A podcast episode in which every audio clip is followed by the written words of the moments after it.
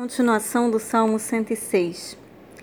Antes murmuraram em suas tendas e não deram ouvidos à voz do Senhor, pelo que levantou a mão contra eles, afirmando que os faria cair no deserto, que humilharia também a sua descendência entre as nações e os espalharia pelas terras. Também se juntaram com Baal Peor e, e comeram os sacrifícios dos mortos. Assim provocaram a ira com as suas ações e a peste rebentou entre eles. Então se levantou Finéias, que executou o juízo, e cessou aquela peste. E isto lhe foi imputado por justiça, de geração em geração, para sempre. Indignaram-no também junto às águas da contenda, de sorte que sucedeu mal a Moisés por causa deles, porque irritaram o seu espírito de modo que falou imprudentemente com seus lábios não destruíram os povos como o Senhor lhe dissera.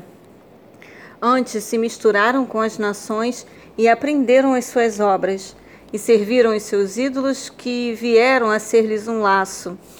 Demais disto, sacrificaram seus filhos e suas filhas aos demônios, e derramaram sangue inocente, o sangue de seus filhos e de suas filhas, que sacrificaram aos ídolos de Canaã, e a terra foi manchada com sangue.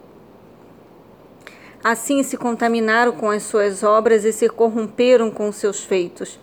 Pelo que acendeu a ira do Senhor contra o seu povo, de modo que abominou a sua herança e os entregou nas mãos das nações. E aqueles que os aborreciam se assenhorearam deles. E os seus inimigos os oprimiram, humilhando-os debaixo das suas mãos. Muitas vezes os livrou, mas eles provocaram-no com o seu conselho e foram abatidos pela sua iniquidade. Contudo, atentou para sua aflição, ouvindo o seu clamor, e lembrou-se do seu conserto e compadeceu-se segundo a multidão das suas misericórdias.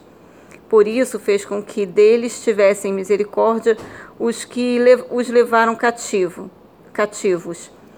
Salva-nos, Senhor, nosso Deus, e congrega-nos dentre as nações para que louvemos o teu santo nome e nos gloriemos no teu louvor.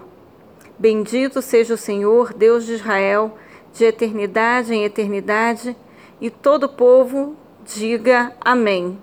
Louvai ao Senhor.